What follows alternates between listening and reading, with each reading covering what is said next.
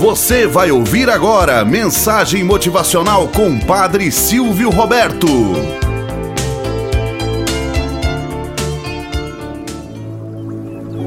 Olá, bom dia, flor do dia, cravos do amanhecer. Vamos à nossa mensagem motivacional para hoje. A escola da vida. Um erudito atravessava de barco um rio e, conversando com o barqueiro, perguntou: Diga-me uma coisa, senhor. Você sabe botânica? O barqueiro olhou para o erudito e respondeu: Não muito, senhor. Não sei que história é essa. Você não sabe botânica? A ciência que estuda as plantas?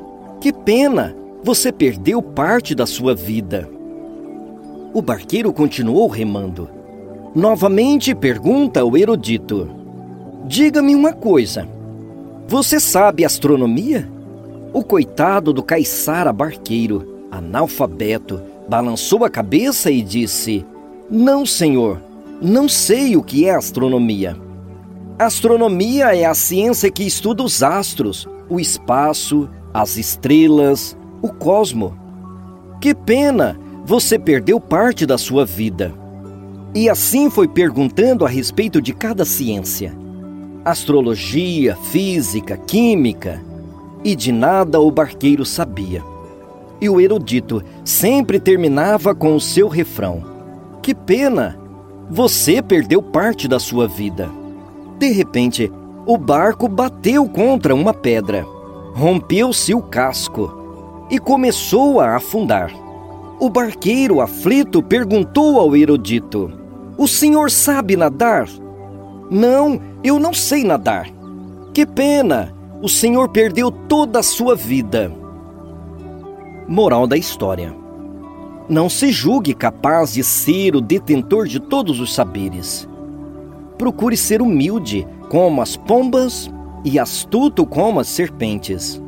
A sabedoria não se baseia apenas em conhecer as ciências, as leis e as dominar por completo, mas ter certeza de que, enquanto caminhares aqui na terra, estarás sempre aprendendo algo novo. No grande poema do amor diz: Se eu falar a língua dos homens, a língua dos anjos, mas não tiver amor, serei como um sino que ressoa ou como um símbolo que retine. Se eu tiver o dom da profecia, souber todos os mistérios e todo o conhecimento, e tiver uma fé capaz de mover montanha, mas não tiver amor, nada serei. Pense nisso.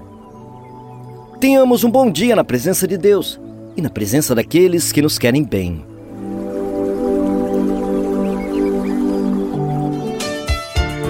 Você acabou de ouvir Mensagem Motivacional com o Padre Silvio Roberto.